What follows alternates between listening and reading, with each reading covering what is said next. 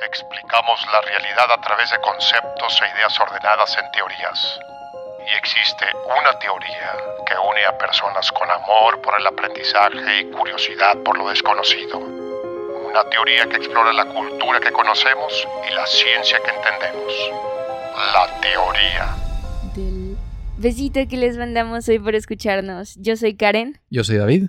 y hoy les vamos a hablar acerca de la literatura y uno de sus efectos de discriminación más comunes que es la entrecomillada subliteratura. Hablaremos acerca de nuestras experiencias y opiniones con respecto a este subgénero y las conclusiones que tendremos a partir de lo que creemos, si es correcto o no llamarle subliteratura a alguna manifestación artística textual.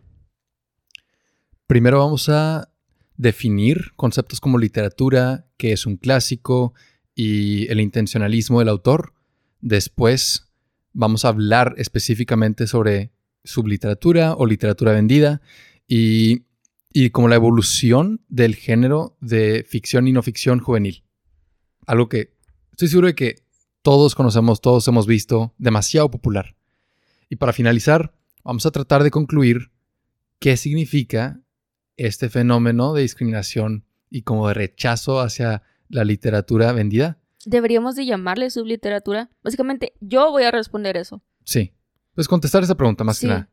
Entonces, iniciamos con, con las definiciones. Sí. Ok, yo voy a decir algunas definiciones poquito textuales. Karen me va a corregir sobre ellas. ¿Cuál corregir? Voy a complementar. Sí. Complementar, más justo. Primero, ¿qué es literatura? Mm. Encontré una definición de mi agrado, porque es sencilla y se presta a elaborar sobre ella. Literatura es un texto que ha sido dos puntos, escrito como un libro y es considerado como bueno. Sí. Y esto es bien general, pero ¿Es correcto? podemos empezar a partir de ahí. Sí, simplifica muy bien. Sí, escrito como un libro bastante claro. Pero, considerado como muy bueno, surgen dos preguntas. Pues, considerado por quién y cuáles son los parámetros para decir que algo es bueno. Y ahí es donde inicia el problema. Sino, para empezar, y todo este concepto de literatura no es relativamente nuevo, pero emergió a partir del siglo XVII y básicamente se centraba en resaltar, porque antes era conocido como ah, lo que hoy llamamos como literatura, le llamábamos poesía, a pesar de que no era lírica, de que todo texto que manifestaba artísticamente que un mensaje, una historia, la narración era conocida como poesía independientemente de la forma en la que se estructuraba.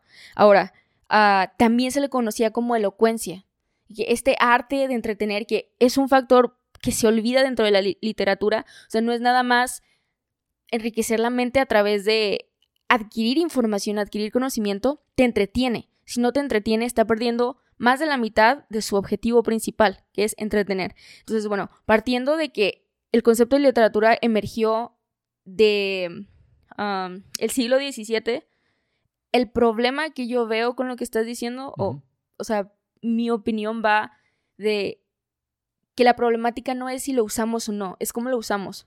Como adjetivo, que es, ah, esto sí es literatura, que este libro, que X cosa es literario, ¿sabes? Entonces, ¿tiene más valor? ¿Por qué eso sí es literario? ¿O a qué te refieres?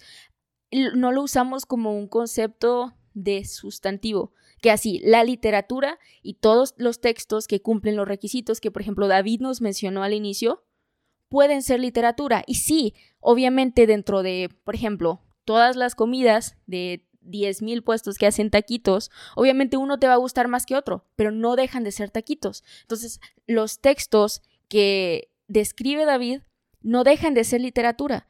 Y obviamente no vas a llamarles de que subtaquitos a los que no te gustan. Pues sea, sí, sí. Entonces, ese es el problema. Y de que, ah, estos son los taquitos más, no sé, ¿cómo? Aunque todos estén de acuerdo. ¿Con qué? De que, aunque todos estén de acuerdo de que ciertos tacos son los buenos, otros no, Sí. siguen siendo tacos. Ah, sí, definitivamente. Y para ti podrán ser buenos o no, para otra persona podrán ser malos o no. Entonces, ese es el problema, en la forma en la que usamos el sustantivo de literatura, que encapsula un todo, que David lo, insisto, David lo simplificó súper bien, y lo intentamos, y lo intentamos adjetivar.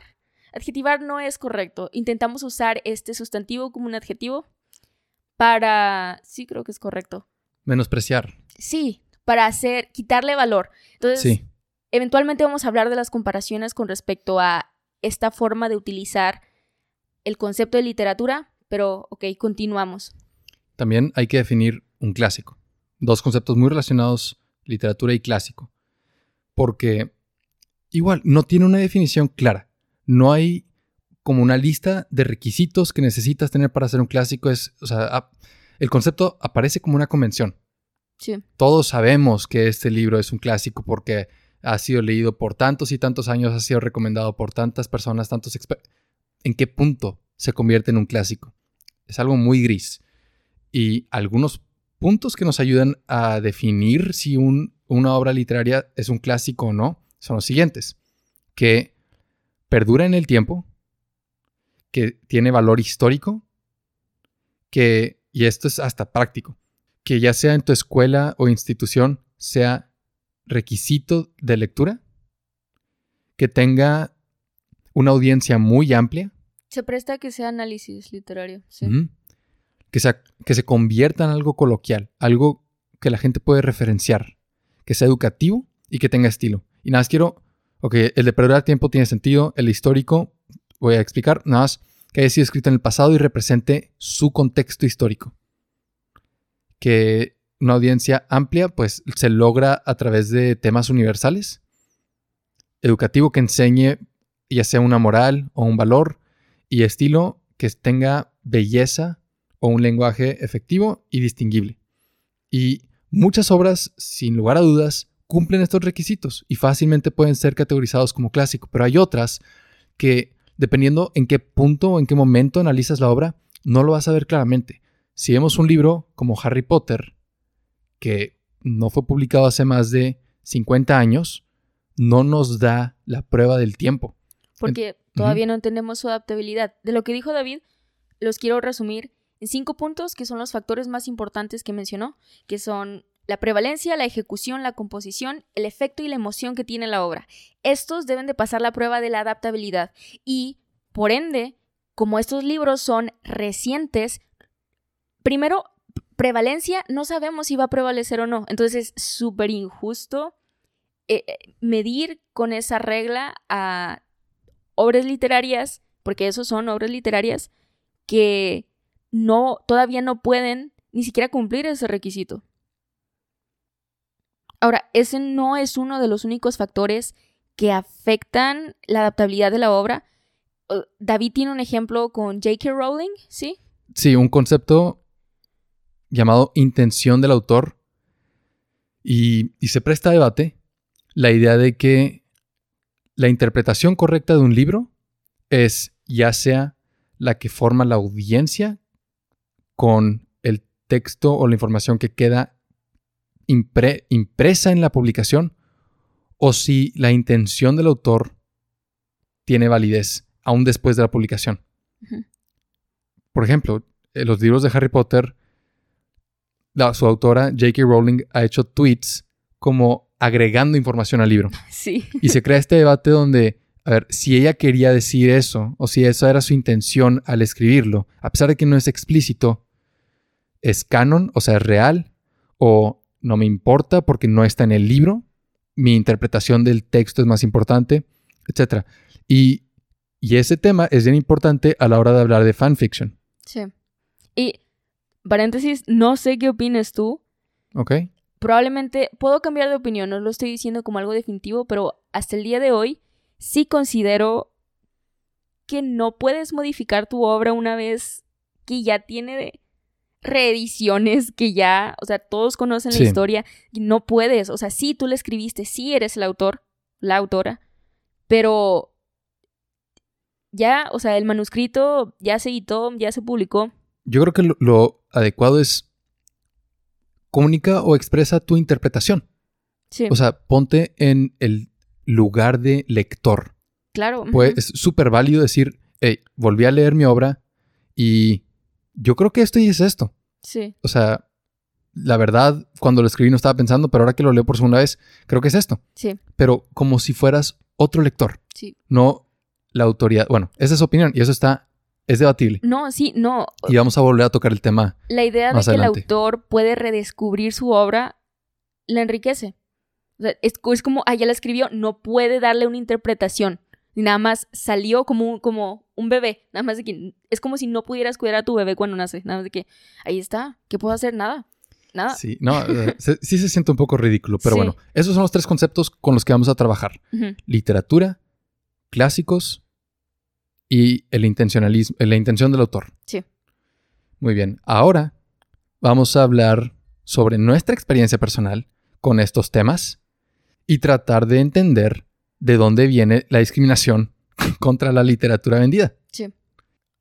Primero hay que hablar de la historia y el contexto de la ficción y no ficción juvenil. ¿De dónde viene este subgénero, si lo podemos llamar así, que, que ha creado esta división y esta discriminación? Hay dos bibliotecarias importantes del siglo XX. Anne Carroll Moore y Mabel Williams. Ellas, estadounidenses, seleccionaron libros que antes pertenecían a la categoría de adultos y de niños para crear la primera lista de libros recomendados para jóvenes en el año 1929. Nota, después de la Primera Guerra Mundial. Sí. En otro episodio vamos a hablar de cómo el concepto de adolescente o sea, existe a partir del principio del siglo XX, en gran parte por la Primera Guerra Mundial. Y, y lo hemos relacionado a esto, pero ahorita no vamos a, no vamos a profundizar en adolescencia. Solamente que cuando surgió esta nueva demografía, pues surgió un mercado. Y bibliotecarias como Anne Carroll Moore y Mabel Williams lo notaron y crearon esta lista. La mandaron a escuelas y, e instituciones como una referencia. Sí, estos son libros que puedes recomendarle a tus jóvenes. Después, otro punto importante histórico, Margaret Scoggin en 1944 nombró el término Books for Young Adults, ya poniendo ahí el Young Adults que ahora abreviamos como YA jóvenes, ¿no? Lit- literatura juvenil. Importante. Esto viene desde, desde el 44. Y ahora, antecedentes. ¿Cuáles son las primeras obras de literatura juvenil? Podemos ver hasta las crónicas de Narnia. Pero comenzando con El León, la Bruja y el Ropero, que fue publicado en 1950, Ujú. como literatura juvenil. Eso lo puedes publicar hoy con un marketing distinto y parece parece este El Señor de los Anillos young adult Sí. fácilmente.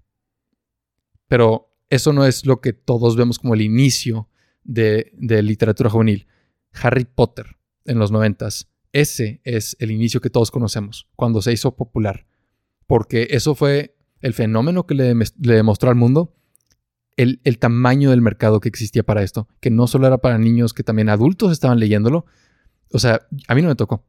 No, no es de mi época, pero he visto las fotos y he visto los videos de cómo se llenaban Sí. las, las librerías de gente nomás esperando en fila a comprar el, el- el libro en su estreno para que no se los spoilearan. Nunca he visto algo así en cuanto a libros. Entonces, pues sí, o sea, sacudió a, todo el mundo editorial y causó que todos quisieran crear su propio Harry Potter. Ahora de repente todas estas editoriales querían encontrar su propio autor, su propio libro, que pudiera prestarse una saga de más libros y películas. ¿Quieres decir algo? Sí, ¿sabes qué? Es que me recuerda mucho, llevé una clase hace varios semestres porque mencionaste que no lo habías visto. Eh, antes de eso, yo creo que los primeros como resquicios de fangirleo extremo, hay una novela que se llama Las penas del joven Werther. Sí. Y voy a hacer un super spoiler, pero la verdad, a mí me aburrió mucho leerla, al igual y ustedes no. Ojalá y no se enojen porque les voy a decir el final, pero es de esperarse desde que empiezas a entender el comportamiento del personaje desde el inicio. Salten un minuto si no quieren spoilers de el Sí. joven Werther. Sí. Sí. Entonces, es este chavo que se suicida por amor. Ese es el final, de que no soporta que no puede estar con la mujer que ama, a pesar de que la mujer que ama no le dio indicios de, que le correspondía su amor, se suicida. Entonces hubo toda esta ola de chavos que copiaban su atuendo porque obviamente hay descripción de personaje y hubo suicidios de lectores que nada más, tal vez con la misma problemática, recurrieron al suicidio. Y ese, para mí, esa es la, la versión extrema de me identifico tanto con este personaje. Lo peor es que el autor no, no, su público no eran jóvenes desesperados por amor. Su público era, de que, por decirlo de alguna forma, élite. De que las personas que puedan ah, adquirir cualquier tipo de conocimiento a través de mi obra. No. Entonces, lo adaptaron los jóvenes y se, o sea, hubo un problema. O sea, casi, la verdad no tengo este dato completo, pero creo que casi lo banean, o sea, estaba prohibido Yo porque lo estaba sí, estaba Sí, generando sí. toda esta ola de niños suicidas por amor y pero pegó tanto que, o sea, daba miedo que tuvieras a un chavito leyendo las penas del joven Werther. Bueno, o, o sea, censurar libros muy cuidadoso, pero si tienes gente suicidándose, obviamente esa es, esa es la primera reacción de que tenemos que quitar esto. Claro, sí. Y hay que, o sea, sería buscar otra solución. No sé cuál solución le dieron en vida real. No, yo tampoco la sé, pero nada más lo mencionaba porque me recordó a lo que decías de las filas. Es como, oye, es, es el Ese nivel de fanatismo. Es el polo extremo de, Sí. "Ey, este señor escribió la solución en su novela y nada más la composición un poco aburrida, pero el efecto y la emoción que creó no fue muy adaptable. De que dentro del, del proceso de clásico, a pesar de que sí se le considera un clásico, el efecto actual es más tranquilo, pero el efecto en su momento, yo creo que nadie lo pudiera, lo pudo haber considerado un clásico. Es como, hey, ¿sabes qué? ¿Me están matando mis niños? No, esto no es un clásico. Dije un minuto, pero fueron como tres Ah, para el spoiler, pero bueno. Y pues ese es, ese es el nivel de fanatismo que estas editoriales que querían replicar en los noventas. El tipo de fanatismo que lleva a tu público a Tener un efecto extremo. extremo. Que en, este, Sí. o sea, en, este caso es nada más Saludable. comprar el libro, comprar Sí, el libro. sí. Y Relacionarte con la obra, que la, em, no sé, que puedas sentir la vivas. conexión Ajá. con los personajes y la historia, sí. Querían dinero rápido. Y en lugar de esperarse a encontrar un autor que tuviera el libro perfecto para crear esta saga, que, que se pudiera comparar o competir contra Harry Potter, lo que hicieron muchas casas editoriales fue checar su historial. Que, ¿Qué tenemos que podamos recambiar la imagen y publicitar como si fuera algo como Harry Potter. ¿Me explico? Entonces encontraban libros o, o manuscritos viejos, o sea, cosas que tenían que no les habían servido Sí. y los como les vol- Los los volvían los reciclaban, pero con otro con otro marketing para y muchos de esos funcionaron. Entonces, todos empezaron a seguir esta fórmula de que, hey, encuentra algo que puedas convertir en esto y nada más cambia la imagen. Sí.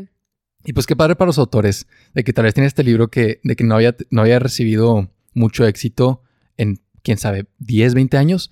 Y luego de repente ¡Ey! Compitiendo contra Harry Potter. Belén, Probablemente sí. nadie, nadie se acercó. Y, y por eso empezamos a ver como todos estos subgéneros que se parecen. O sea, ahí te van algunos. Harry Potter y luego tienes, se parece Eragon. O sea, como que sigue esa corriente. Y luego subgénero de, de literatura juvenil están los libros que son como romance sobrenatural. Sale Twilight. Y luego, este funcionó. Entonces ahora sí, todos vamos a hacerlo. Hush Hush. Sí lo y leí. Hush Hush. Y hay muchos otros que se parecen.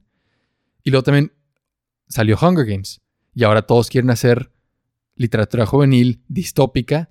Sale Divergent, sale Maze Runner. ¿Conoces algún otro de distopia? No. Pero bueno, salen varios. Esos son los conocidos. Y pero imagínate cuántos no conocemos.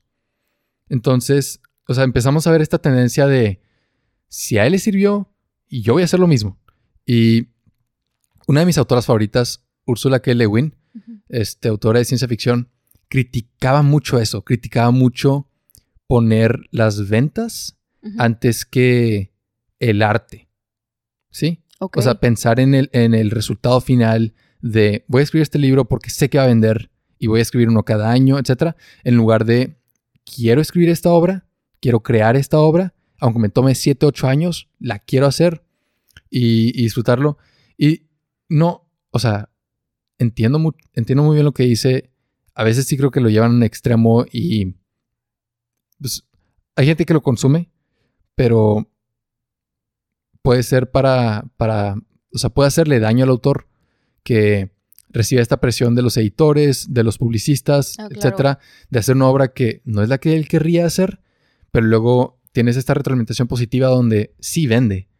Entonces, No, pero luego tienes el lado negativo en el que, ok, pues ya la pusimos en el mercado y es objeto de burla. como Haunting of Hill House, este, ¿La serie? la serie que escribe, es que publica el libro, eh, un personaje publica un libro relatando este, es cierto, la infancia. es cierto, sí. Y ya había escrito libros de, de ficción histórica que no habían pegado. Este pegó porque era morboso y sacó otros de que 6, 7 libros de la misma serie de fantasmas. Sí. Y es como, pues sí, tienes, es- o sea, tienes que seguir el dinero. Entonces, Ursula K. Le Guin criticaba mucho eso, y entiendo. Pero al mismo tiempo, es, o sea, si hay gente que lo consume y tú puedes llenar esa necesidad, es bueno. Y entiendo la relación entre la composición y el tiempo en el que se ejecuta esa composición. O sea, van ligados para tener una buena obra, pero no es imposible crear una obra buena o decente que encaje en algunos cánones donde la puedan catalogar como, no sé, buena literatura. Sí, que eventualmente pueda convertirse en un clásico. Sí, pero sí es- también creo que está muy penalizado. El no puedes escribir tan rápido, o sea, no- nada más no puedes. Sí. O sea, tipo Stephen King, de que.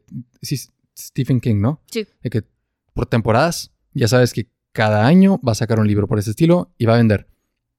No lo, no lo satanizo, ¿sí? Ujú. Hay gente que lo consume, es válido. Sí. Pero sí, sí da lugar a la pregunta que si este género de ficción y no ficción juvenil es un subgénero de literatura o de marketing. Porque, ¿cuáles son, cuáles son las similitudes entre todas estas obras juveniles? Y lo primero que puedes decir es el marketing.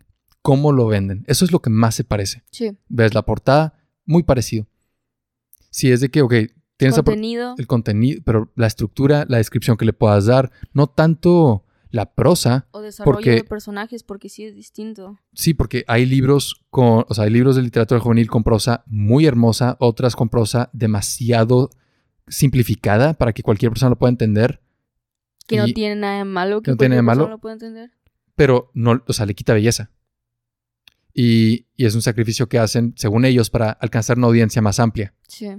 Entonces, eso no, es, eso no se parece entre, entre obra de literatura juvenil y otra. Sí. El marketing es el común denominador. Entonces, subgénero de literatura, subgénero de marketing, sí se presta a debate. Sí. Y se presta el problema de decir que la literatura juvenil es como arte con A minúscula para niños. ¿Qué opinas de eso? Ok. La verdad necesitamos, necesité más bien una pausa para considerar las preguntas, porque creo que, o sea, sí es, a mí se me hace complejo. No sé si a ti se te haga sencillo responder esas preguntas. Sí, o sea, esto de A mayúscula, A minúscula para lo que es arte y lo que no es, no es, no es obvio. Y igual, no, estamos, o sea, no vamos a dar una respuesta cerrada. Nada más queremos defender la literatura juvenil. O sea, no, o sea, no Sí. es basura.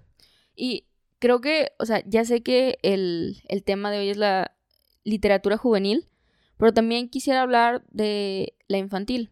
O sea, creo que, y aquí va mi opinión, que, insisto, la puedo cambiar. Que vamos a tener otro episodio sobre literatura infantil. Nada más ahorita lo mencionamos. Sí. Eh, creo que quitarle su capacidad literaria es únicamente porque están haciendo menos a su lector. Porque lo que yo veo, la forma en la que yo lo interpreto es que porque, por ejemplo, literatura infantil solo es para el niño, porque ya saben cómo está escrito, está X o Y, y es esa concepción que nada más la simplicidad de la forma en la que están escritos, porque tienen dibujitos y todavía son concepciones que se tienen y que se articulan. O sea, yo he escuchado a gente que dice, ay, o sea, e, inclusive he tenido clases en las que me encargan leer novelas, que ponen tú más de 300 páginas.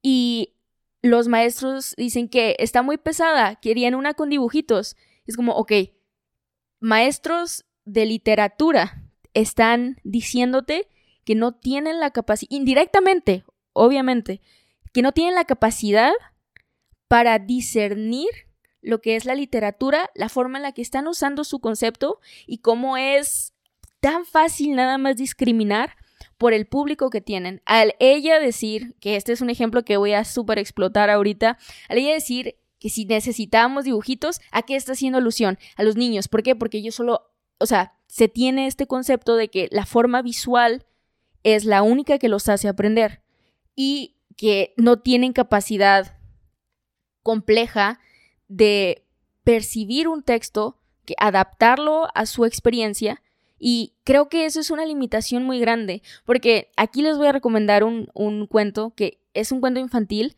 que es mi favorito, se llama Mi Amor.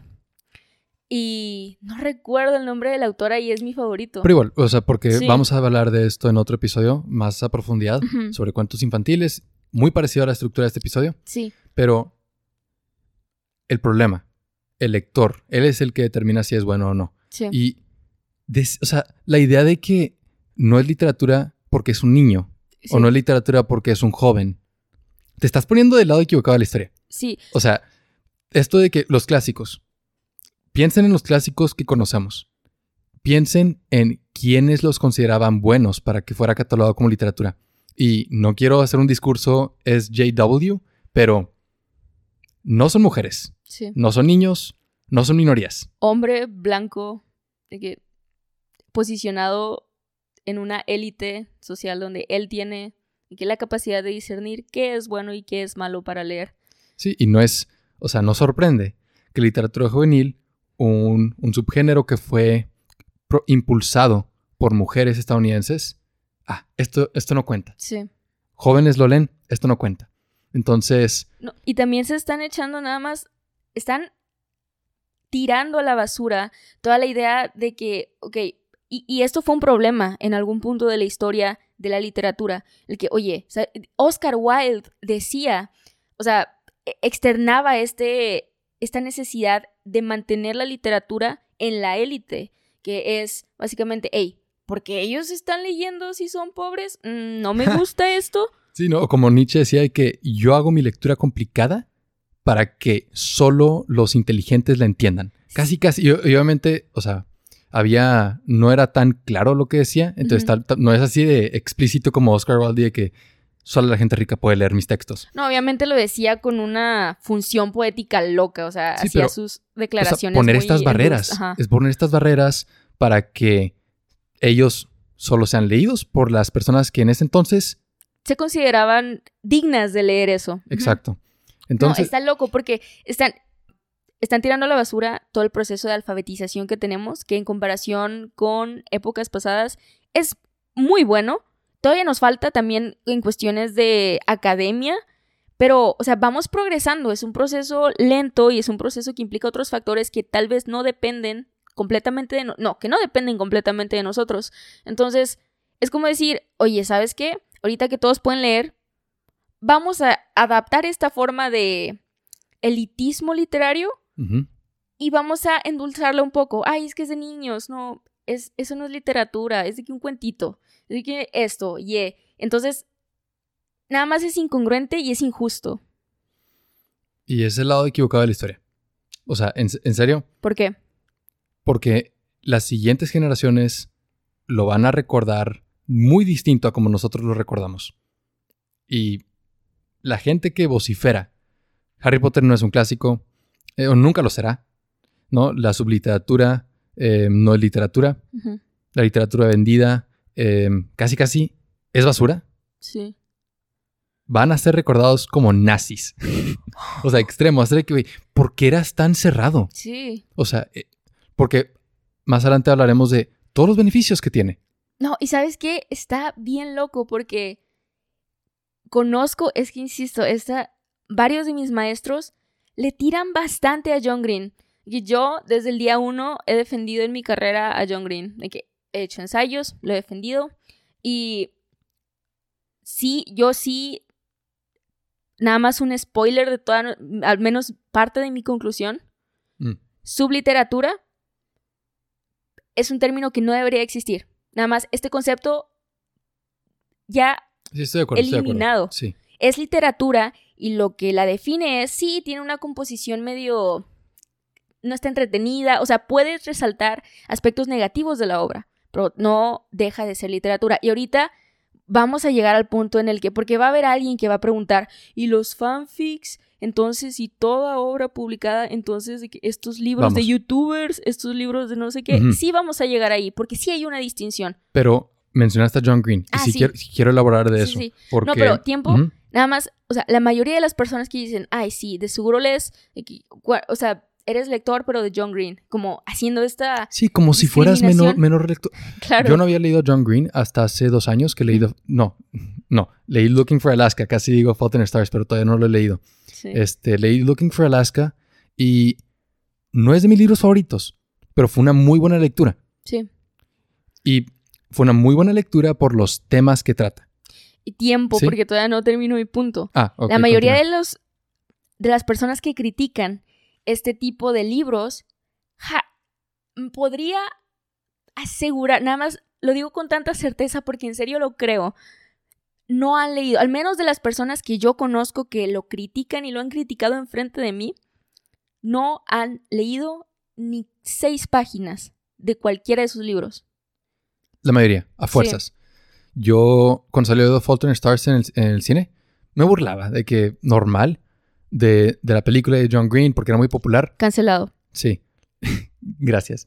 Pero, este, no lo había leído. Y lo, me burlaba de broma, pero no lo había leído.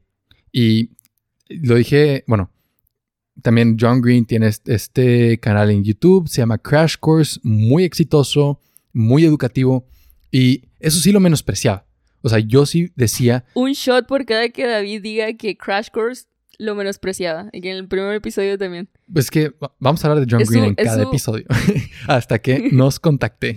Es su Y- guerra interna, nada más Sí, no, es porque es importante reconocer cuando, dónde hay valor. No, sí. Y yo decía, ¿cómo, vas a, eh, cómo, van a ense- cómo van a enseñar este tema de biología en 10 minutos? Y luego veía el video y aprendía más en 10 minutos que en un parcial de clases. Sí. Y decía, sí, sí, sí. híjole, no, o sea, sí requiere humildad decir, lo están haciendo, o sea, esto está bien hecho.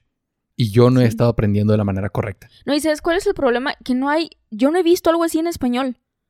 Y Sí. se me hace muy triste porque, o sea, no sé si yo me atrevería a hacerlo, no sé si alguien está haciéndolo y nada más lo está preparando, pero ojalá alguien diga, hey, ¿sabes qué? Yo puedo hacer esto, yo puedo propagar información a través de video. Sí, no, y, y tienen SciShow, Sí. tienen este, lo variaciones como Sci- SciShow Psychology, SciShow Space. No, tienen todas, o sea, tiene la mayoría de las áreas de conocimiento, nada más un canal donde Bueno, explican cosas. Ah, bueno, SciShow es de, de Hank Green, perdón. Sí.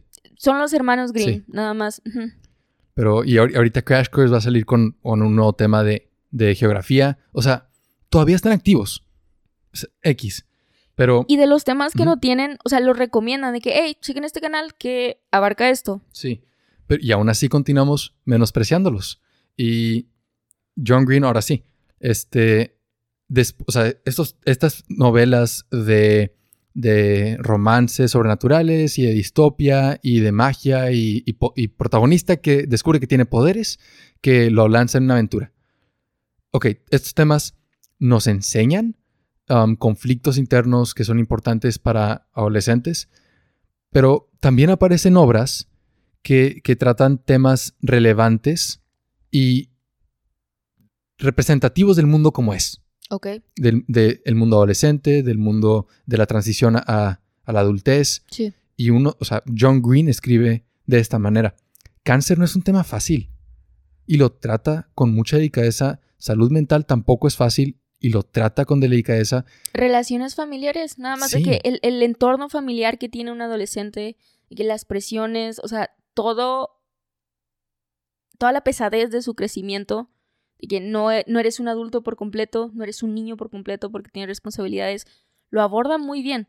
Y luego, algo que yo aprecio mucho es, al final del libro, tiene preguntas para análisis. Sí. O sea, los libros de, de la editorial de Barnes Nobles hacen eso.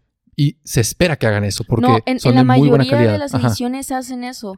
Y no es nada más como, ¿te gustó? ¿No te gustó? No, es, hace un análisis de su obra. Y, y- y no son preguntas sacadas al azar, son preguntas que, que lectores le envían de que, oye, ¿qué- este simbolismo, ¿qué onda? Oye, este personaje, ¿qué onda con su construcción? O sea, son cosas importantes para un análisis literario, no es nada más, si les gustó, díganme por qué. Sí, o sea, es, es algo que dices, ah, dice, en la página 55 está la respuesta. Es algo Sí. que requiere análisis e interpretación. Y de un libro que muchos dirían que no tiene material, que es nada más entretenimiento, Ujú. ¿sabes? Para pasar el rato. X. Y otra cosa nada más de John Green, yo creo que la simplicidad de sus recurrencias y sus símbolos es lo que hace que la gente considere que es un cliché, pero sin embargo, o sea, la mayoría de los, por ejemplo, un, un factor importante dentro, que es, sí es motivo de burla, este, el cigarro que tiene uno de los personajes sin encender en su boca, nada más como tentando a la muerte, es un recurrente en adolescencia porque es el periodo en el que la mayoría comenzamos a fumar. Entonces, sí puede ser motivo de burla, sí es como da como Cringe. sí, Pena ajena. Exacto, sí, da un poco de pena ajena como, Ew, porque está diciendo este diálogo. Pero si te pones a pensar, o sea, Así, así nos escuchamos. sí. Sí. o sea, si pasas en ese proceso en el que le adjudicas un valor a acciones que dañan tu cuerpo, entonces él, o sea, él sí abarca este tipo de cosas, por más cliché que puedan sonar, pero creo que no es cliché. Creo que la simplicidad y la frecuencia con la que lo vemos, y nada más que él haya usado estos, que no es el primero, pero por la forma en la que lo introduce, con una simplicidad, o sea, con algo tan sencillo, porque en otros contextos, por ejemplo, que nos narran todo este escenario de esta, por ejemplo, mujer francesa con el cigarro en la mano en cualquier otra novela, dices, wow, no puedo creer que tengo esta imagen literaria en mi mente, increíble. Pero cuando un escritor te lo pone en función de una problemática, no para embellecer la imagen que te está transmitiendo a través de su narrativa, no. Cuando te lo pone en función de una metáfora, porque incluso el personaje para ayudar es como, hey, esto es una metáfora. Y que lo dice, es- lo, lo humillas y que está enseñando lo más sencillo de figuras literarias, lo está introduciendo con algo bastante conocido y se burlan de él. Es como, jaja, puso esto. Que si recuerdan, esos son puntos para hacer un clásico. Sí. Temas universales, que sea para una amplia audiencia. Sí, porque todos fuman. Entonces, no lo, o sea, cuidado al descartar algo que va en dirección a ser un clásico, Sí. ¿sí? Y ahora, de los beneficios que tienen estas obras, mu- muchos dicen, hey, no lo menosprecies porque introduce a jóvenes lectores a la literatura, como si fuera un, un- una piedra en el río que pisas para llegar al otro lado. Como si fuera un andador. Ajá. Y que, uy, el andador de la literatura, todavía no puedes caminar por este camino tan denso. No. Pero yo creo que lo más importante es que revela conflictos e Sí. ideales que tiene esa audiencia. Sí, Eso es lo importante. Si lo está, con- o sea, si una amplia audiencia sí. lo está leyendo y a veces lo leen más de una vez, es porque encuentran significado y lo quieren extraer, lo quieren entender por completo. No, y lo mejor es que su audiencia no solo son jóvenes. Sí. O sea, sí, sí hay evidencia de que no, aunque sea escrito y vaya dirigido a, a determinada rango de edades, sí, sí es muy adaptable para que un adulto no tan joven como la clasificación que le dan lo pueda leer. Entonces, probablemente no encuentre una, una relación o un, un efecto con respecto a su experiencia personal, pero puede encontrar un efecto con respecto a la nostalgia que puede crear eh, toda la historia que está plasmada en la obra. Sí, Entonces, imagínate la gente que, que leyó Harry Potter en los noventas, sí. la experiencia de volver a leerlo, ponle tú, en, en 10 años a partir de ahora, la nostalgia que te ha de dar, sí. es, es algo, me imagino, muy emocional. ¿Y cómo encuentras ex- esa experiencia en otro libro? O sea, te invito a leer El Quijote y, y tener esa experiencia. Hay quien sí, pero No, tiempo, es que el problema, o sea, yo lo leí y el problema con el, yo leí el Quijote, Sí. levantó mi meñique, qué flojera, no. Yo lo leí por, por una clase que llevé y sí, lo admito, nada más fue por la clase, ahí lo tenía arrumbado y fue como, ay, pues qué buena excusa para leerlo. paréntesis, mucho respeto, es la novela favorita de mi abuelo. O sea, sí sé que tiene valor. No, sí, está, o sea, es parteaguas de la mayoría de la estructura que tenemos con... No, casi toda la estructura que tenemos con respecto a la novela. Entonces, cuando la, la ves desde ese contexto, nada más, o sea, te quedas maravillado. Pero a lo que iba, eh, independientemente de lo que nos trajo el Quijote, al menos leerla en un entorno académico está tedioso. Yo creo que es una excelente novela para leer cuando estás jubilado, en tu casita, con un café, cuando hace frío y tienes una colchita, estás aquí en una mecedora o en un columpio, lo que sea. No tienes presión de tiempo y responsabilidades. No, nada, en- ya estás de que en la recta final y es como, hey, me voy a dar este lujo de leer tranquilamente el Quijote. Yo creo que es la, para mí es la única forma en la que podría leerlo otra vez y disfrutarlo, porque Tiene sentido, tiene Sí. sentido. Y por eso no me sorprende que sea el favorito de tu abuelo. Y nada, sí, es como, pues, ya está, muy tranquilo. Sí.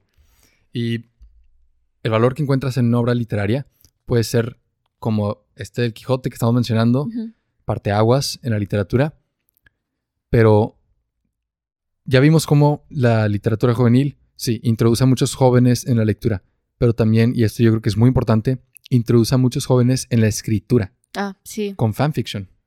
No, sí, esto es súper, a mí se me hace súper interesante porque aquí entra el debate de, ok, ok, estás diciendo que todo, toda obra publicada es literatura. Y aquí es donde muchos se van por, entonces, estás diciendo que, por ejemplo, los libros de youtubers son literatura, estás diciendo que, por ejemplo, fanfiction es literatura, estás diciendo que una tesis es literatura, estás diciendo que toda obra escrita es literatura, no.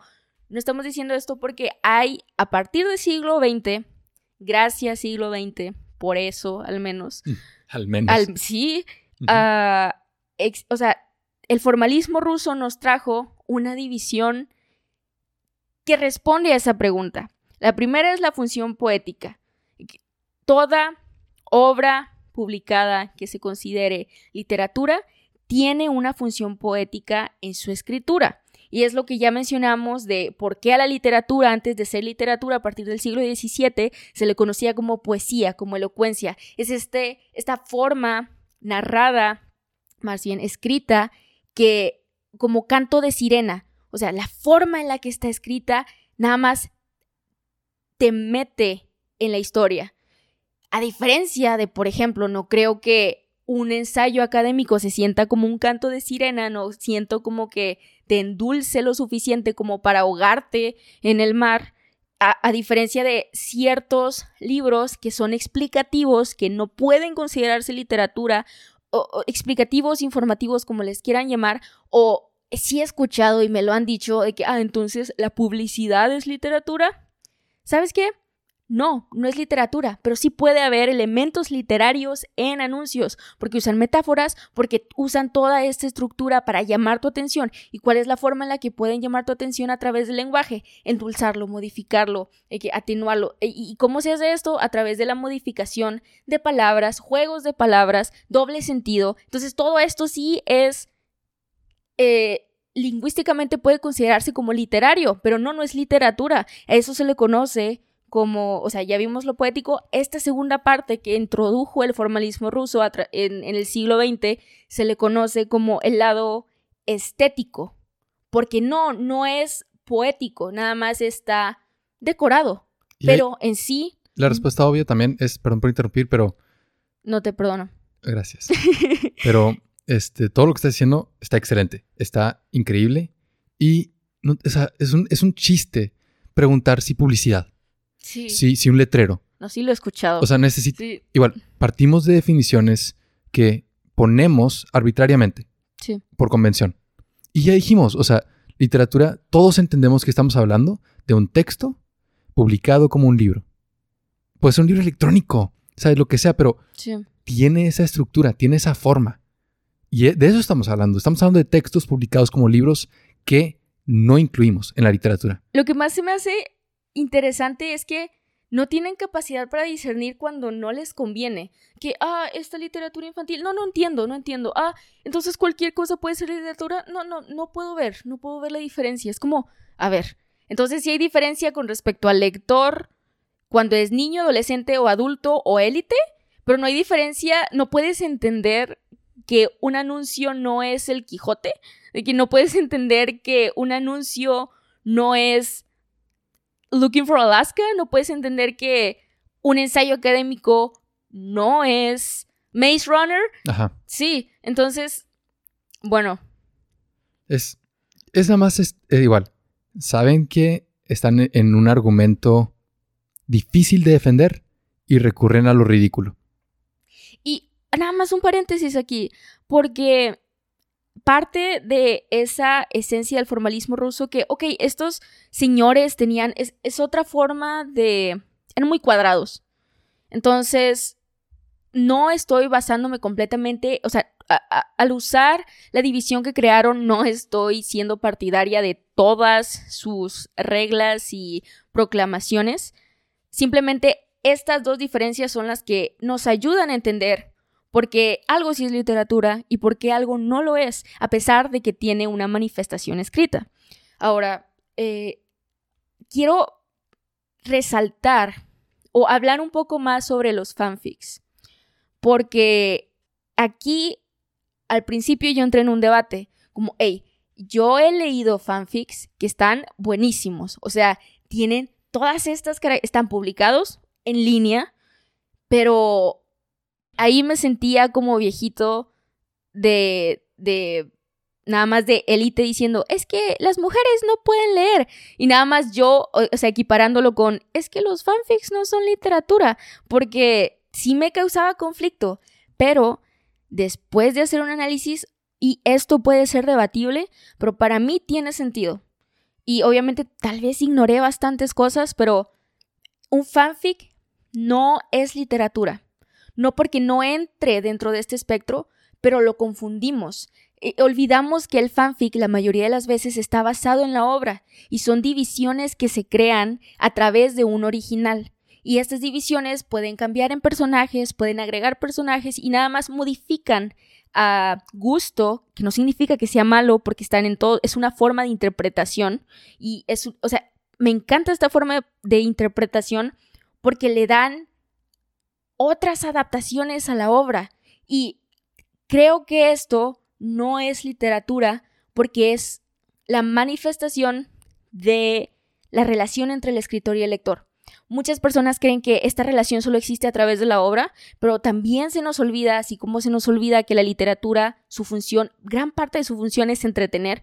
O sea, nada más piensan en literatura y piensan como en algo aburrido cuando está loco pensar que nada más alguien lee porque quiere verse bien ante los demás, de que vas en el camión, de que leyendo, uy, sí, quiero que me vean con un libro. No, o sea, es porque esa persona, esperaría yo, está entretenida, porque encuentra una forma de, así como vemos series, así como, no sé, vamos a parques de diversiones, encuentra una forma de entretenerse. Entonces, simulando una realidad. Exacto, sí. Entonces, ah, el fanfic para mí no es literatura a pesar de que cumple con ciertos ah, aspectos, es porque se está basando en los aspectos que rescata de la obra original. Entonces, para mí es una conexión entre autor y, em, y escritor porque están siguiendo un legado. Es como, ¿sabes qué? Me gustó tanto tu obra que le quiero seguir yo. Y es una forma de práctica, porque la mayoría de estas personas quieren escribir. Entonces, es, en lugar de decir, como la mayoría de los escritores en, en sus conferencias, en sus entrevistas, de, si quieres escribir, lee más. Algunos escritores es, hey, ¿sabes qué? John Green es partidario de fanfics, Hank Green también. O sea, tienen esta forma de, hey, pues ¿sabes qué? Mándenlos, escríbanlos, yo los leo. Y eso se me hace muy chido. Entonces, crea esta relación en la que se leen mutuamente y él saca ideas y los dos sacan ideas y llegan a acuerdos. Y para mí, eso sí es nuevo. Quiero decir ahí varias cosas, porque J.K. Rowling también defendía mucho fanfiction. Ella fue de las primeras como figuras públicas grandes en, en reconocerlo y validarlo. Y yo creo que su limitación fue cuando ya se trató de su obra, ¿no? Cuando se trató de sus personajes y la diferencia entre su intención y lo que es la, y la interpretación del público. Yo creo que ahí es donde ya puso una línea que con la que yo no estuve de acuerdo. Sí. No, pues obviamente requiere madurez. Que, estar jugando así con algo que ya está publicado es nada más entender cuál es la función. Se olvida que la función no es cambiar, sino relacionarse y entender que es un legado. Y es que hay una belleza en permitir que esa relación florezca. The Fault in Our Stars, el título, fue una idea de un fan. El título se lo... Esto, digo, esto es lo que yo recuerdo. Yo no sabía eso. Se lo regaló un fan de que, hey, no sé cómo poner al libro, o sea, alguien tiene ideas y un fan, The Fault in Our Stars. Y fue como, hey, muy chido. Y ese fue el título. Y también el libro, La ciudad y los perros de Mario Vargas Llosa, lo acabo de checar para confirmar.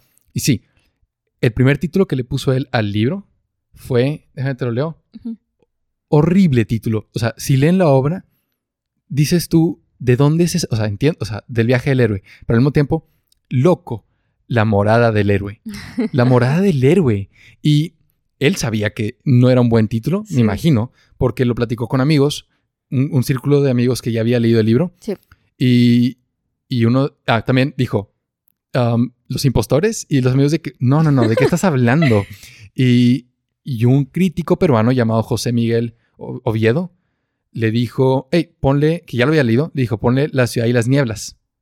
Y dijo, eh, no estoy seguro. Y luego otra de que ahí mismo, como que bueno, entonces la ciudad y los perros. Y estos son conceptos que salen del libro, si tiene sentido con el libro. Ok. Y ese fue el título. O sea, una recomendación de, una, de, de un conocido o amigo fue el título, ese que esa apertura a a dejar esa influencia antes de publicación. Pero esta misma obra, después de publicación, ya muy popular, fue la primera novela de, Mario Vargas Llosa. Y ya hay un incidente que a mí me encanta de, esta obra, que el final es abierto. Sí. Eso quiere decir que no te dice exactamente qué pasó. Deja interpretación. Deja interpretación. Y a mí lo que me sorprendió es que Mario Vargas Llosa, el autor, tenía su propia interpretación de que ah, esto pasó, ¿no? O sea, no lo digo, pero medio obvio. sí. Y platicando eso con un amigo o con un crítico, no sé, solo sé que alguien más le dijo, la otra persona le dijo, vaya, ni siquiera tú entiendes tu propia obra. Imagínate, ni siquiera tú entiendes tu propia obra. Y le explicó la interpretación que yo también tuve cuando lo leí. Ok. Y Mario dijo, ¿sabes qué? Tienes razón eso tiene muchísimo más sentido.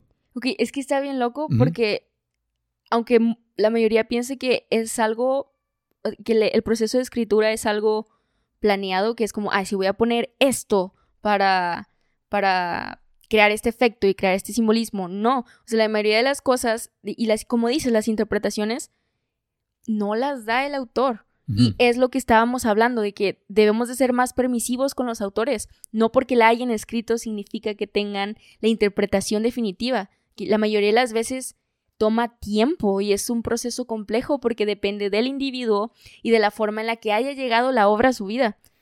Y yo, yo, yo rescato muchas cosas buenas de, otra vez, de la literatura juvenil.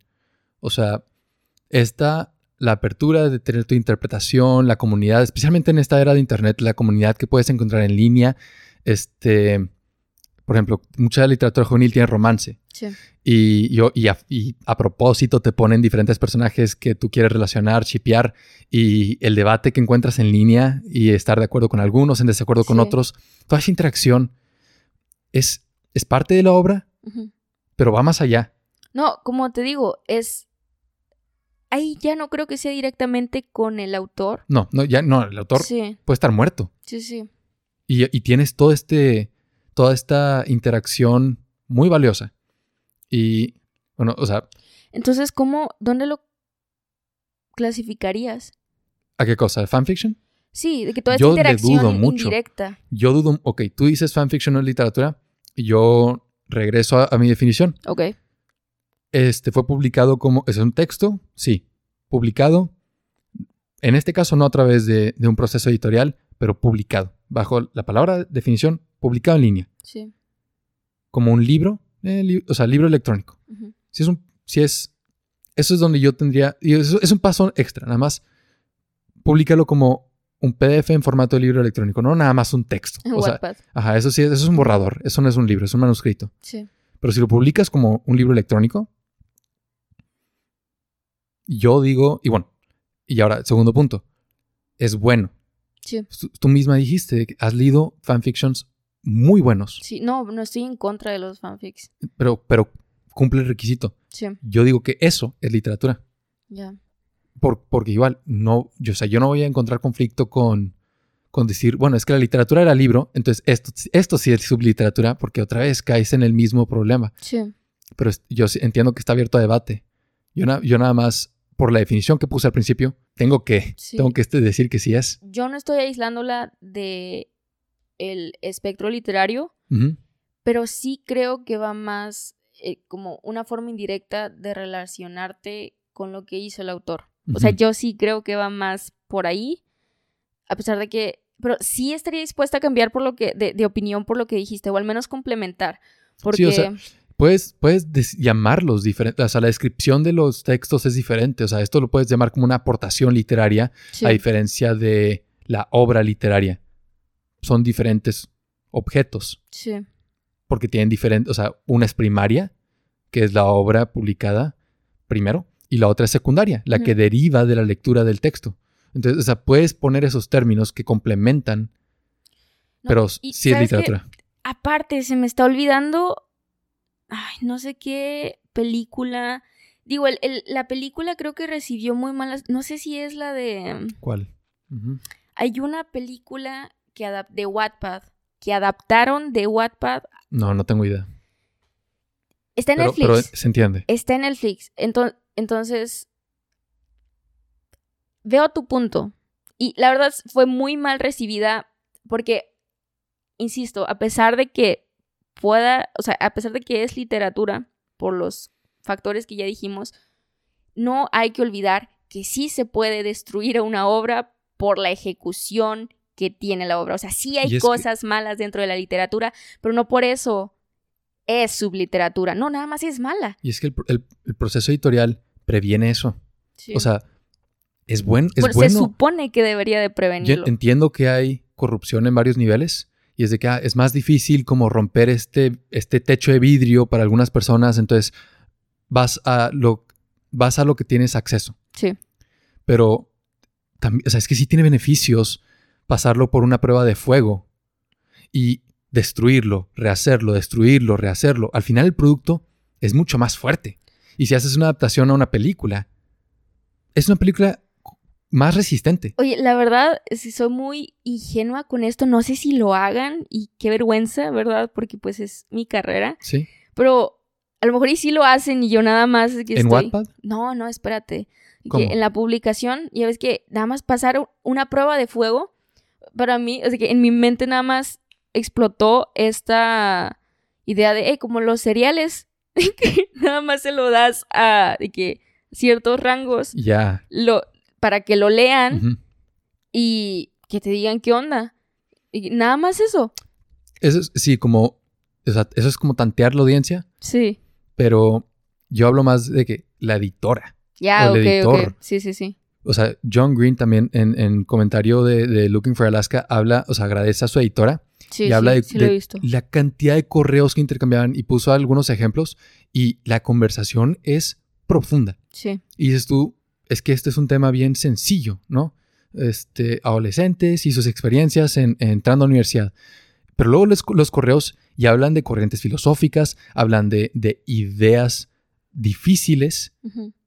No, y- las demuestra y de que no, aquí este personaje es acá psicología. no, incluso, o sea, la forma en la que se te queda tan grabado para que puedas burlar, de que eso que se te queda, no, porque no lo puedes dejar ir. Y estoy segura de que incluso, o sea, esa forma en la que nada más está en tu mente, que es parte de ese proceso escritor-editor. Porque si no fuera algo que está bien hecho, no pudieras retener la información necesaria como para poder burlarte de la obra sin haber visto la película o sin haber leído el libro. Entonces, imagínate, o sea, si eso se te quedó nada más entre habladas o viendo memes o lo que sea, imagínate si lees la obra. Entonces, se me hace muy chido. Sí, y, y otra vez, quiero regresar más personal. Solo he leído Looking for Alaska, ni siquiera he leído otros libros de John Green y lo aprecio, pero sí tengo libros favoritos de literatura juvenil. Y ahorita mi, mi género favorito de literatura es ciencia ficción, no, Sí. es, no es literatura juvenil. Pero yo sí fui un caso de inicio de lectura. Ok. El, el primer libro que, que leí de una manera interesada, per- o sea, con mi propia iniciativa, fue Hunger Games. Leí la trilogía, de que típica feria de Scholastic o de, de cuando llevan los libros a la escuela y, y está igual todo este marketing. ¿Nunca fuiste a la feria del libro? Sí he ido, pero no iba En a comprar. Sí, porque yo, Sí. yo no leía. O sea, hasta secundaria ya empecé a leer gracias a Hunger Games. O sea, sí fue una experiencia que me abrió los ojos a lo entretenida y como provocadora de pensamiento que podía ser Sí. una obra literaria.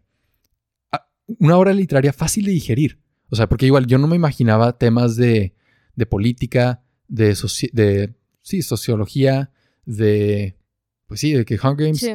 de distopia. Y muy chido. Pero obviamente ahorita no es de mis obras favoritas. Y aprecio obviamente. porque no es ciencia ficción para mí. Ya, ok. Este, y también, o sea, supongo que igual, aunque sea literatura, que esa es la pregunta, o sea, hay, de, hay, de- hay calidad Ah, claro, sí. y, y hay, en mi, o sea, para mí hay libros muchísimo mejores que Hunger Games. Y agradezco mucho que, que leerlo me permitió encontrar estos otros libros, pero he leído libros que, que me causan asombro. No entiendo cómo alguien puso esas ideas eh, y las pudo escribir. O sea, incluso autores como fáciles de digerir, como Ray Bradbury, hay veces que lo leo y, di- y digo, Sí. no tengo idea cómo hiciste esto. O sea, es be- bella escritura, bello estilo, temas en- no podrían ser más universales y, y educación moral muy, muy tierna. Pero, X, para mí, Maze Runner, eso sí, lo, o sea, yo sí fui la corriente que leí Hunger Games y lo dije, ¿qué otras obras juveniles hay de distopia? Sí. Y luego Maze Runner. Y es como, Hunger Games para niños, wow. Y, o sea, me encantó. Le- igual leí la trilogía, leí el pro- el- la precuela y vi todas las películas. Me gustó mucho. Y, ajá, ¿Qué opinas de las películas? ¿Sí te gustaron? a mí sí. O sea, son, son entretenimiento. Igual, regresando. Es de entretenimiento. Sí. O sea, las películas están un poquito más simplificadas que los libros. Y en mi opinión, la tercera es mejor que el tercer libro. Creo que el, el tercer libro tenía muchos hoyos en la historia y, y la película fue nada más de que vamos a ignorar esto. Y lo único que molestó fue que la relación que, o sea, como por decir así, el beso final Ujú. que pasa en el libro, El besito. si el besito del libro no es el mismo besito de la película. Ya, ok. Y me, me hizo como fruncir el ceño de que, hey, esto no es lo que leí, pero está bien, ya se acabó la película, ¿sabes? No, no es como que tuve que tolerarlo toda la película. Y igual, Maze Runner y, y Hunger Games por los temas. Pero luego también leí The Host de Stephanie Meyer Ujú. y lo leí en mi iPod. en PDF. Entonces yo no tenía idea lo grande que era el libro. Yo nada más veía de que miles de páginas porque que había bien poquito texto por página y dije, pues porque está chiquito. Y lo terminé en un iPod. Y luego lo vi en físico en una, en una biblioteca. Y de que esta... Sí. Ajá, me explotó la mente de que no puedo creer que leí eso. La... de que esta Biblia. Sí. De paginita en paginita, en un iPod. Oye, ¿qué onda? Yo uso lentes, David no usa lentes, pero imagínense, leer todo eso y tener que vista decente, envidiable. Gracias. Y es lo pero- único en lo que puedo pensar. No, no me importa Sí, no, si leíste ¿cómo- mucho o no. cómo no me arruiné ¿qué la vista? Sí, pobrecitos de Pero- tus ojos. Pero, y ni siquiera me, o sea, me gustó la lectura, pero igual, no es como que estaba picado y tenía que saber qué, qué pasaba después. Es más, esto está entretenido. Y, no, y si hubiera visto el libro en físico, nunca lo hubiera leído. De plano, hubiera dicho que no, no, no, esto es mucho. Pero después de que lo vi, me, me como enseñó a mí mismo de que, que puedo leer algo así de grande. Y he leído libros con muchas páginas a pesar de que me tardo. Y ese fue el primer libro grande que leí. Ok. Igual literatura juvenil. Entonces, eh, en mi experiencia personal, a mí me ha dado mucho este género. En mi experiencia personal de mí. A mí, a mí, sí. Y, y lo agradezco. Entonces, y por eso no lo menosprecio. ¿Cuál, es- cuál es tu libro favorito de literatura juvenil? Ay, es que... O no el favorito, pero de que, que, que Bueno, has aprendido sí de tengo, co- sí tengo un diferentes. favorito. An Abundance of Catherines de John Green. Looking for Alaska en segundo de John Green. Porque no sé por qué tú lo empezaste a leer, pero cuando tú lo empezaste a leer para crear conversación, porque yo lo leí en secundaria, no sé, creo que en secundaria, o sea, hace mucho. Entonces yo quería crear conversación. Entonces lo volví a leer y dije, no, o sea, ya sí sé por qué me gustó. Y... mm, Ay, Percy Jackson. Toda la saga de Percy Jackson. Ese, ese fue la No saga sabía que habías leído Percy Jackson. que me introdujo a los fanfics. No sabía. Y de los fanfics más buenos que he leído, salen de Percy Jackson. Todo el fanart que busqué. Oh, he visto el fanart y está muy chido. No, está. eh, Me entristeció mucho que en las películas le fallaran un poco en ciertas cosas. De ahí conocí a Logan Lerman. Es de que el lado positivo de todo esto. Pero a mí no se me hicieron tan malas. O sea, en función del libro fue como. Todavía no aprendo a, a dividir obra de adaptación. Porque pues no debería ser idéntica, sino qué chiste tiene. ¿Verdad? Está imposible adaptar todas las descripciones que hay en el texto, todas de que escenas importantes para personajes en función escrita. Referencia a Adaptation de Charles Kaufman. Sí, sí, película. Sí, sí. Muy buena. sí. La de Nicolas Cage. Sí. Sí, sí, sí, nada más que confirmando, porque en mi mente nada más salieron todas las de Kaufman y fue como, ¿cuál es? ¿Cuál es? ¿Cuál es? Pero sí. Yo, yo leí este The Kane Chronicles, que es como Ajá. el Percy Jackson, pero de mitología egipcia. ok. No sé, y- Yo no lo conocía, no lo conocía. Ajá. Y igual, me acuerdo, yo, yo leía, este, me acuerdo de leer The Red Pyramid escuchando Riot de Paramore. O sea, no podría estar más situado en un contexto histórico. y igual, o sea, formó mi hábito de lectura. Sí. No son, o sea, son libros igual, medio grandes. Y para alguien que no leía de plano, hasta sus 13, 14 años, es un buen, es un buen inicio. Creo que Percy Jackson hace algo así, pero, o sea, aparte de como incitar tu gusto por lectura, te mete en mitología. Es como, hey, ¿de quién estás hablando? No entiendo, déjame lo Sí. busco. Y a pesar de que sí te explican, eh, eh, quitan muchas cosas, que nada más lo hacen PG-13, pero sí hacen ciertos chistes que, o sea, hacen alusión a lo que sucede en mitología griega, pero sí fue de los primeros acercamientos que tuve y la verdad lo agradezco mucho también. Es- Eso mismo pasa en Kane Chronicles, o sea, Ujú. te, me- te dicen, porque los hace personajes. Este dios es un personaje Sí. y le da una personalidad y le Sí, da, sí, ujú. o, es- o sea, lo hace tridimensional.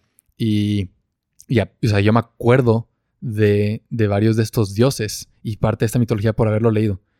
Y, po- y por eso el primer episodio fue Mi- Mitos de la Creación. Sí, lo escogió David. Gracias, Rick Riordan. ¿Así se dice? Creo que sí. Sí. Pero Y la verdad, yo siempre lo recorté a Rick. Fue a como, Rick. "Ey, Just Rick. ¿qué onda? Dick Sí. Riordan. no. Pero, o sea, yo creo que se entiende lo que estamos diciendo. Sí. Ahí Y por ajá. cierto, me emocioné mucho porque hubo una línea de conexión entre Rick y Bojack Horseman de la serie. ¿Cómo? Tienes que verla, no la has terminado. la tengo que Sí. terminar y, y luego Pero- podemos hablar de, de ella.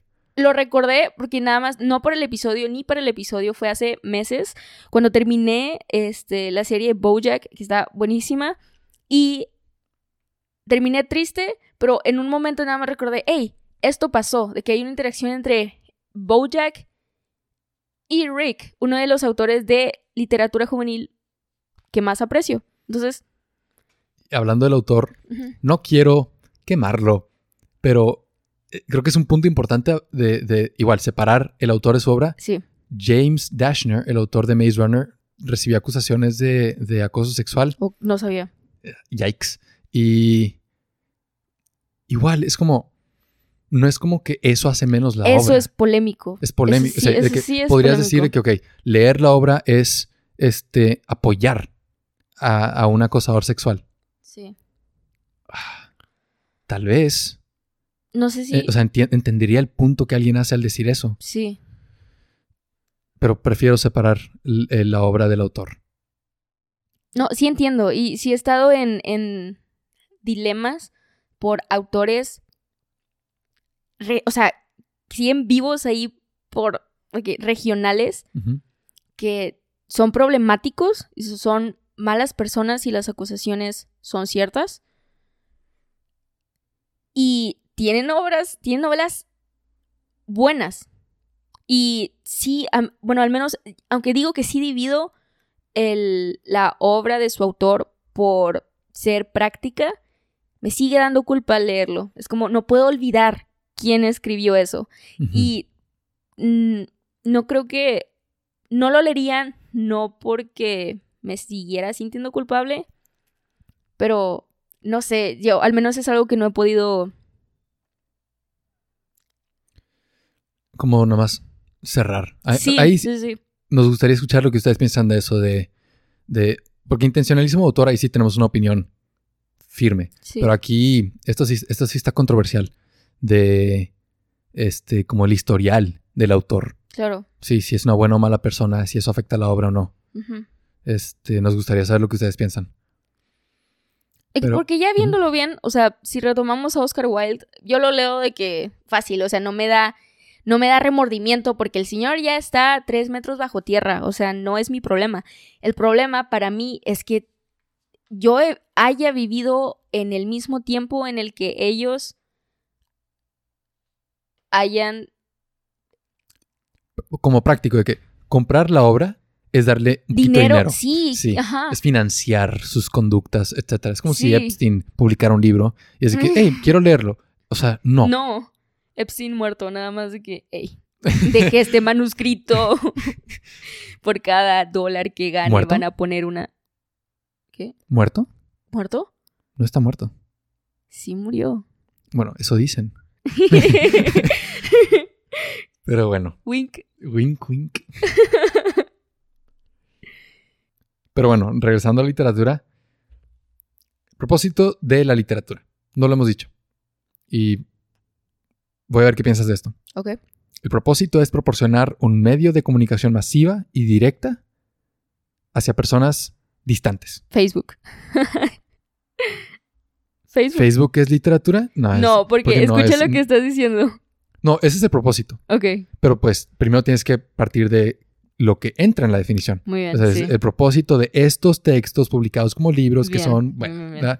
Y, y sí, ese es el propósito. Cumple más funciones, pero yo creo que eso es lo que tú quieres cuando publicas un libro. Sí. Comunicar con muchas personas de una forma, ¿sabes? Directa y que estén donde, en donde sea. Sí.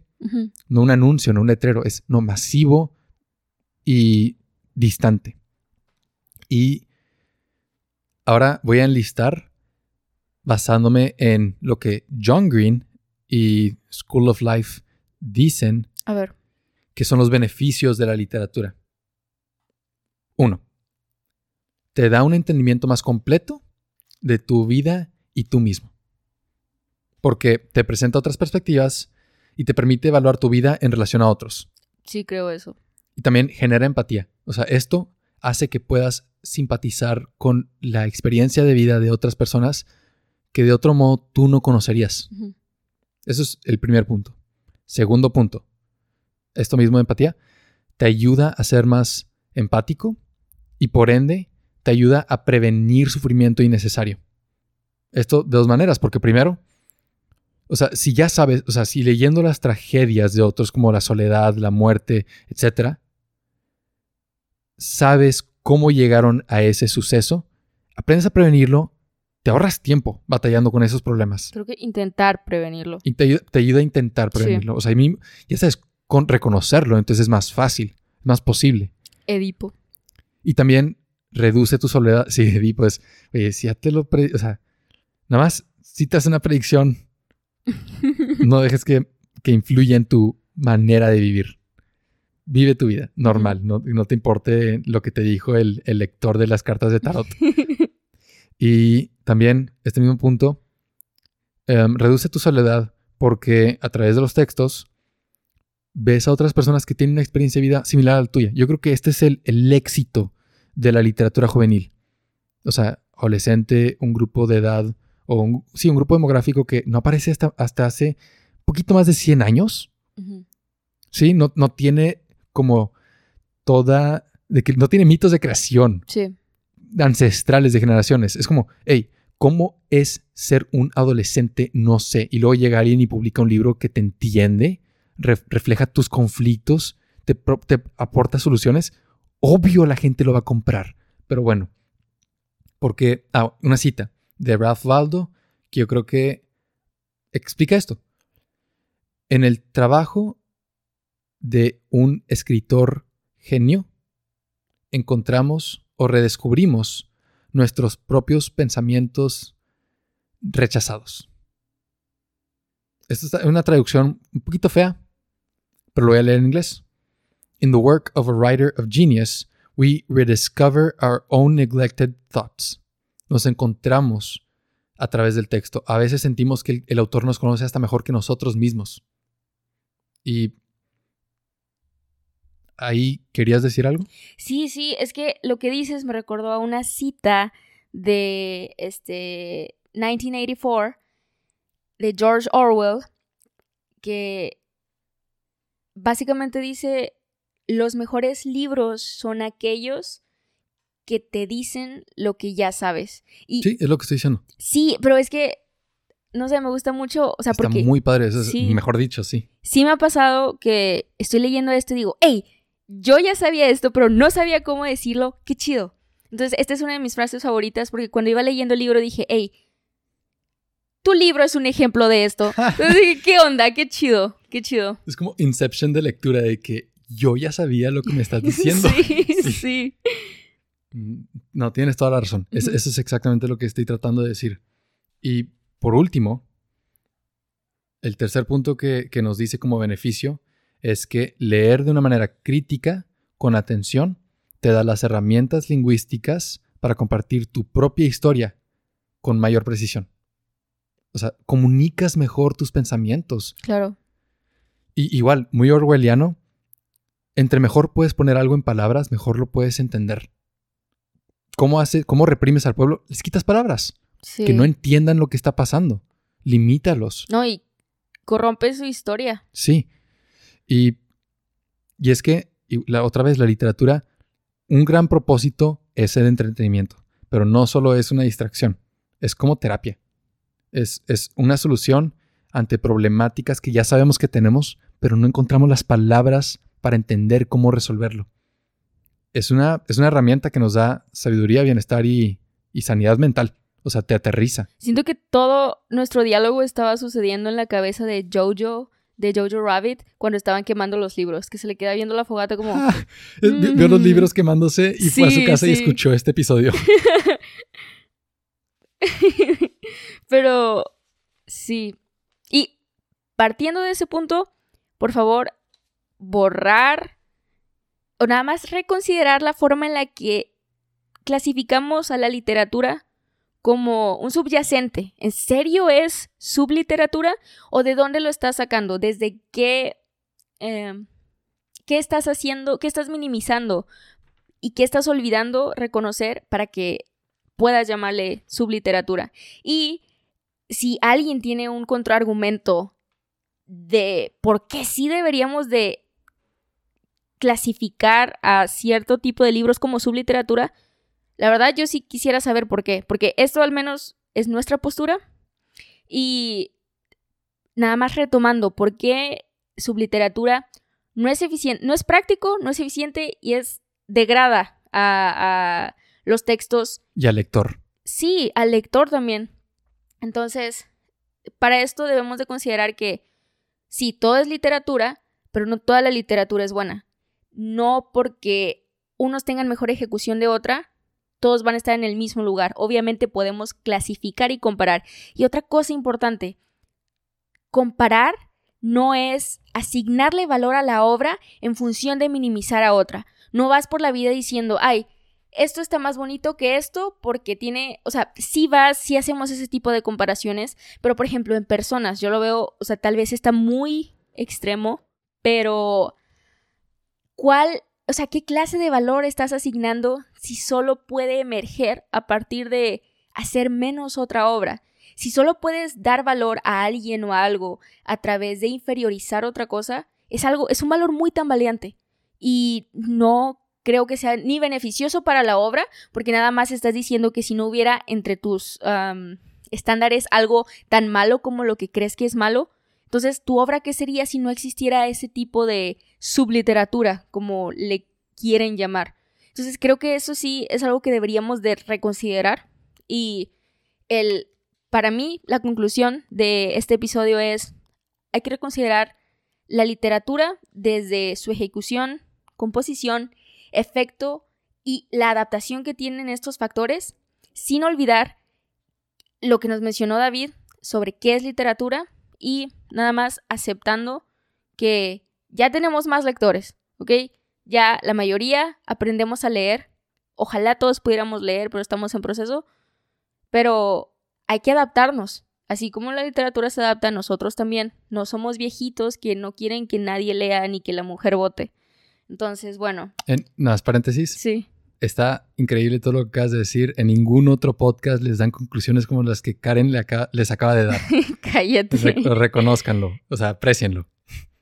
Entonces, cancelamos el concepto de subliteratura. Ya lo eliminamos, ya nadie recuerda lo que es. ¿Y qué? ¿De qué estábamos hablando? No sé, no sé de qué estábamos hablando porque ya no tengo el concepto, se borró. Pero gracias por escucharnos. En serio, esperamos que hayas aprendido algo y aunque sea, si no es algo nuevo, reforzar algo que tal vez ya hayas escuchado, ¿no? Y que se em, escondió en tu memoria. Y también esperamos que hayas podido reírte con nosotros o, o sea, sentir que tal vez un tema del que no se habla mucho, nada más es escuchado. Y sí nos gustaría que compartieras cosas con nosotros. Suscríbete al podcast, déjanos una reseña y comparte el episodio con tus amigos. David y yo queremos sacar un episodio cada semana y para lograrlo necesitamos tu ayuda con donaciones en Patreon. Entonces, cuando donen, podrán encontrar este, una comunidad en Discord donde cada mes intentaré hacer una presentación con una temática que les interese no intentaré hacer, voy a hacer. Intentaré hacer lo de la temática que les interese, pero para eso necesito que también me dejen comentarios sobre qué querrían escuchar en este tipo de presentaciones. Pero primero, a donar. Lo segundo es ah, una obra de arte hecha por David. Y hasta donde tengo entendido, son, aparte de exclusivas, son únicas. O sea, no hay repeticiones y cada una va a estar ah, Em, sí, es, impresa por grabado y esto es para el nivel más alto de Patreon. Sí, uy, el nivel deluxe de Patreon. Entonces, ah, aparte de eso va a haber mucho contenido adicional. Y bueno, les recuerdo nada más que el punto de todo esto es que podamos, o sea, podamos crear una comunidad de personas que comparten el amor por el aprendizaje y también la curiosidad por lo desconocido, contando besitos. El siguiente episodio hablaremos sobre bandas de pop punk, Fall Out Boy, All Time Low, muchísimos más. Panic at the Disco. Y ojalá puedan acompañarnos, especialmente si también son fans de una banda de este género musical. Y eso sería todo por hoy. Ah, Bye. Espera, les mandamos un besito. Sí, cierto, casi, casi me despido sin un besito. No dimos besitos este episodio, estábamos muy enojados. Sí, pero un besito de despedida. Mua. Mua. Bye. Bye. Bye. Bye.